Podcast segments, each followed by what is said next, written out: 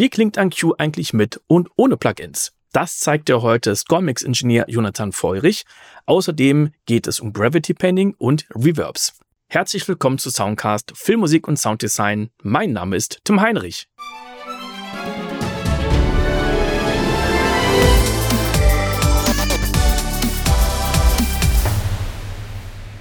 Hast du denn die Platzierung hier ausschließlich über das Panning gemacht oder kommen noch irgendwelche Imaging-Plugins zum Einsatz? Genau, also ich kann ja hier einmal ganz kurz, ähm, wir schauen uns die, äh, den Core an.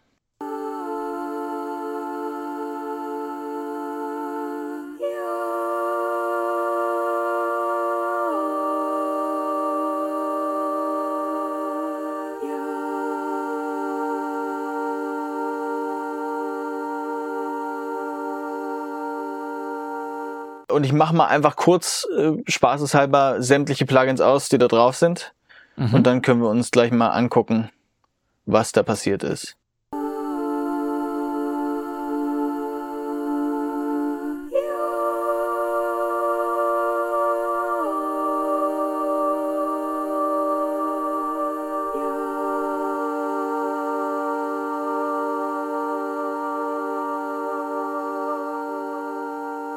Jetzt habe ich gerade die Plugins dann alle angemacht. Und mhm. wie du schon richtig gesehen hast, zwei äh, Sends waren auf. Das ist einmal mein S, mein Short Reverb, jeweils auf diesen Spuren. Also es gab ein kleines bisschen Reverb für die Vocals, ausnahmsweise. Ähm, so, Dasha, jetzt weißt es. Ja, jetzt, jetzt weißt es. Ich, ich habe immer gesagt, nee, nee, es ist kein extra Reverb drauf. Und heimlich habe ich dann doch welchen drauf gemacht. Ja. Äh, und mein Long Reverb, genau, im Grunde kann man immer in der Session relativ schnell sehen, in dieser Struktur hier, ähm, sobald diese hier an sind, also die letzten vier, gibt es irgendwelche Send-Effekte, also sei es Reverb oder ein Delay ähm, mhm. oder eine Parallelkompression. Und mhm. diese ersten zwei, also der erste ist immer so ein direkter Send auf den Stem und danach gibt es halt ähm, die beiden Reverb Sends, einmal Small und einmal Large. Genau, und was man halt hört, wenn die Plugins angehen, ist, dass einfach das Image aufgeht. Dazu habe ich erstmal ähm, einen großen Teil der Spuren auf diesen ähm, AUX geroutet hier. Da wird das Ganze aufsummiert, ja. Also diese vier Spuren gehen auf diesen AUX und da haben wir schon mal äh, ein Imaging-Plugin drauf, was ähm, einfach alles, was dort reingeht, etwas in die Breite zieht. Hier ab äh, zweieinhalb Kilohertz würde ich sagen, 2,7 genau. Und ja. dann einmal hier in diesem Mittenband zwischen 180 und 2700. In dem äh, Fall ist für die Leute, die es, Entschuldigung, die es äh, nicht sehen, sondern nur hören, das ist jetzt von Isotope der Ozone Imager. Genau, Isotope Ozone Imager 9 ist das. Ähm, und da ist das Mittenband zwischen 180 und äh, 2700 ist um 19 von 100 wahrscheinlich, genau, 19 ähm, verbreitert und das Topband, also sprich ab 2700 aufwärts, um 54 verbreitert, ohne die Stereo-Eyes-Funktion, sondern nur das, was an Stereo-Informationen dort ist, wird dort noch breiter gemacht. Danach gibt es einen Pro-Q, der, also Fabfilter Pro-Q, eine Q, der unten unterhalb von 100 Hertz ein bisschen aufräumt, der dann so die Tiefmitten bei 400 Hertz auch kontrolliert oben einen kleinen Shelf ab 2500, um die ähm, Vocals ein bisschen aufzuhellen. Dann gibt es immer so ein bisschen einen, einen, einen sehr hissy oder, oder äh, white-noisigen Signalanteil, so um die 10, 12 ähm, Kilohertz, den ich ganz gern mal rausziehe. Das heißt, wir haben hier bei 11.200 3 dB weniger, um einfach ähm, dieses raspelige, dieses helle, was dann dazu kommt, ähm, rauszunehmen. Und danach, um wieder ein bisschen für Fülle zu sorgen, benutze ich einen Waves Max Bass äh, mit einer Grenzfrequenz von 91, um so ein bisschen das wieder äh, anzufüttern. Ohne den Max Bass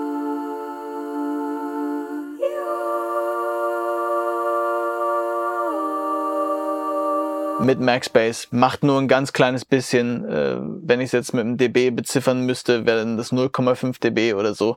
Aber es sorgt so ein bisschen für, für Dicke und wieder Stabilität, nachdem ich das kontrolliere. Und auf den Einzelstimmen werden jetzt Plugins sein, die vor allem halt im Panorama positionieren.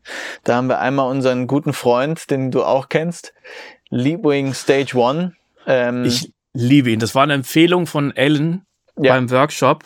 Und äh, das ist ja ein Ding, was weitaus mehr macht als, als einfach nur Penning. Da, da bräuchte man das Ding ja nicht, dann könnte man einfach das, das Penning einfach ziehen. Genau. Ähm, also äh, Stage One von Leaping Audio. Ja, ist ein super smartes, äh, super smartes Tool. Ich habe mich da sehr viel mit auseinandergesetzt, was das eigentlich wirklich macht. Ähm, und man kann entweder halt dieses, man kann, man kann sich diese Chain auch theoretisch selber bauen, ähm, aber das ist einfach ein super smartes Tool, um Mono-Sounds oder sehr enge Sounds einfach ein kleines bisschen breiter aufzustellen. Das, das funktioniert sehr organisch, dieser Mono-Spread. Ähm, ganz, ganz toll. Der ist hier auf dieser ersten Stimme drauf. Ich mache ihn mal an und aus. Na, ist klar zu hören, würde ich sagen. Ja, ja aus Mono wird breiteres Mono. ja. Und das ist genau das, und das ist genau das, was es machen soll. Ne? Die, das Ziel war, den Chor einfach ein kleines bisschen leichter links, leichter rechts aufzustellen und das, was wirklich knallhart in der Mitte ist, halt einfach ein bisschen breiter zu machen. Demnach hier auch auf dem, auf der nächsten Spur ein leichter, ähm, ein leichter Pan-Pod von Goodhertz der, äh, der sozusagen vom Panning her das Ganze ein bisschen nach links oder rechts äh, verteilt, in dem Fall hier nach rechts. Das mache ich ungerne mit dem Pro Tools Panner, weil ich ähm, den Pro Tools Panner, wenn ich ihn resetten möchte, schwieriger resetten kann, als einfach nur dieses Plugin zu bypassen.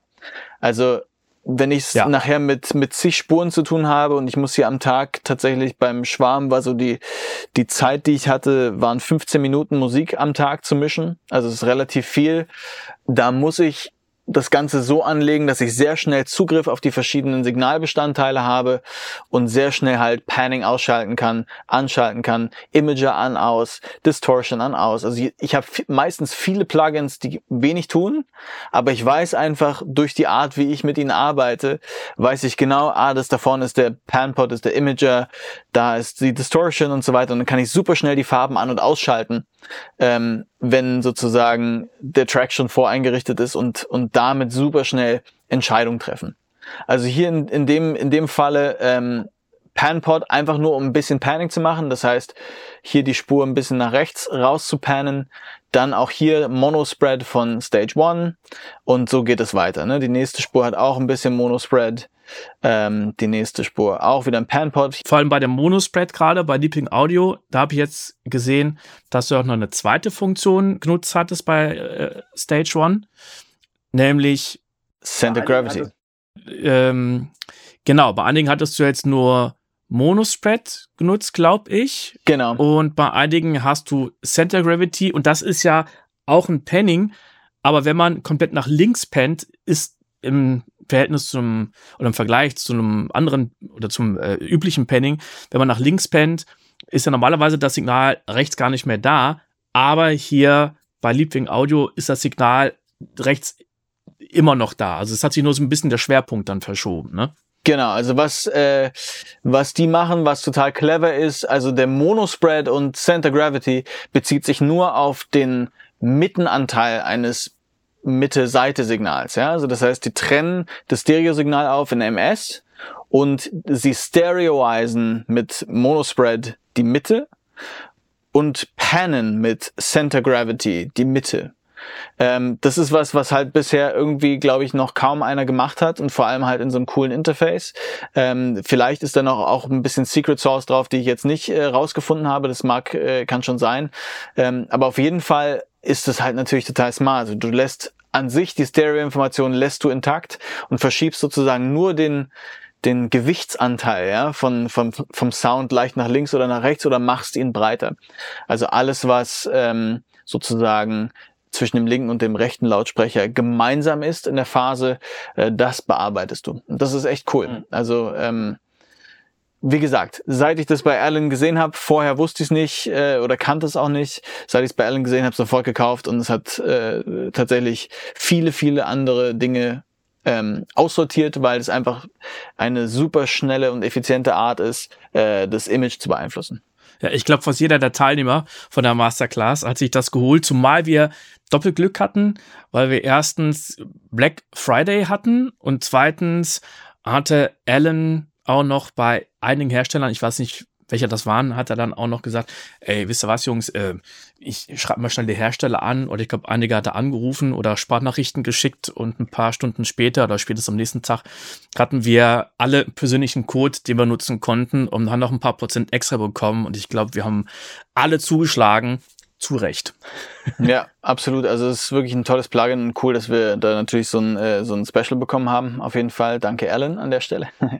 Ja. ähm, genau, und was ich dann jetzt hier noch habe, also hier gibt's ja noch drei äh, Core-Spuren. Die spiele ich dir kurz vor.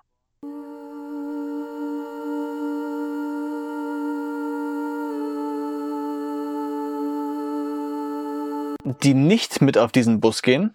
Ja. Mhm. Und bei denen passiert letzten Endes aber nicht viel anderes als mit denen. Es gibt, ähm, es gibt als allererstes äh, ein EQ auf jeder Spur eigentlich, wo ich unten aufräume, oben diesen äh, White Noise Anteil, dieses äh, raspelige ein bisschen absenke, aber dafür dann wieder allgemein Höhen aufhole, Mitten und Höhen. Das sieht bei allen drei gleich aus. Danach gibt's äh, Stage One, um einfach wieder das Image ein bisschen zu verändern, ein bisschen zu bauen. Ähm, und danach, vielleicht erinnerst du dich, ein weiterer, ein weiterer Allen-Kniff, sage ich mal. Ähm, früher habe ich Bewegung im Panorama immer über den Panman gemacht von Soundtoys. Ja. Aber das Problem am Panman ist, dass der, ähm, also sozusagen, er, er er, so ein bisschen wie halt dieser Stage One Effekt, dass der, der, der greift ein bisschen anders auf das, auf die Stereo-Information zu und macht das Ganze ein bisschen härter. Ja, also mhm. er macht es quasi immer 100% wet, der Panman. Und ähm, dadurch hast du halt wirklich eine sich sehr stark, meistens sehr stark bewegende Fläche. Das heißt, du nutzt eine niedrigere Frequenz, damit es nicht ganz so doll auffällt und so. Und ähm, Alan hat uns dann einen Weg gezeigt, wie er Bewegungen im Stereo-Panorama macht, und zwar mit dem Tremolator, wo er halt sehr extreme ähm, Rhythmen auch benutzen konnte, also Achtelrhythmus zum Beispiel für dieses Panning aber der entscheidende Kniff war halt, dass er unterschiedliche Tiefen, also Absenkungen benutzt hat. Ne? Also es ist, äh, funktioniert dann nicht so, dass wie beim Panman ähm, die Seite immer zu, keine Ahnung, minus 6 dB abgesenkt wird, sondern du kannst entscheiden, ähm, wie stark senke ich das ab und hab, hat, man hat damit, damit sozusagen so, so eine Art Dry-Wet-Funktion und kann eine sehr subtile Bewegung etablieren, ähm, die das Signal einfach unregelmäßig macht, leicht bewegt und damit halt die Starrheit aufbricht. Hast du in den Tweaks noch irgendwas eingestellt? Ab und an ändere ich mal hier diese Shape. Wo, mhm. Wobei ich sozusagen, ich habe hier natürlich auch das Original AM Mitigate, ja, also das, was er angewendet hat auf seinem Beispiel ähm, mit dem ja. mit dem mit dem Bass, das habe ich dann so ein bisschen ähm, abgewandelt für mich und habe damit sehr viel rumexperimentiert und genau manchmal tweak ich an der Shape, aber meistens bleibt es bei mir zumindest Triangle. Er hatte so eine so eine Sinus-Geschichte. Das ist das, was man jetzt hier letzten Endes auch hört. Ne? Man hört, dass diese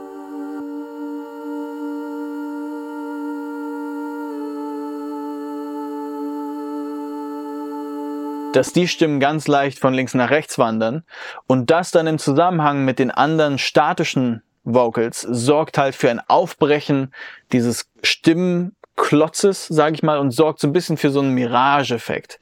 Es bewegt ja, ja. sich ganz leicht, es entsteht ein ganz leichter klanglicher Interest sozusagen ähm, und es verliert so ein bisschen dieses Blockartige.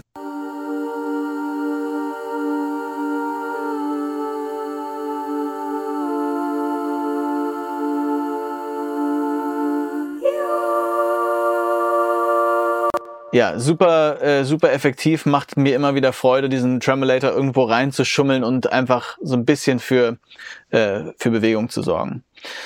Genau, dann ähm, soweit eigentlich im Grunde zu den Stimmen. Hier noch kurz, dadurch, dass das so mit die einzigen sind. Wobei, die anderen Sachen haben schon auch ein bisschen Reverb. Aber vielleicht einmal kurz äh, fahre ich die Vocals an und stopp sie nochmal. Dann kann man sich das Tail anhören, was ich da hinten dran habe. Es ist nicht wirklich viel.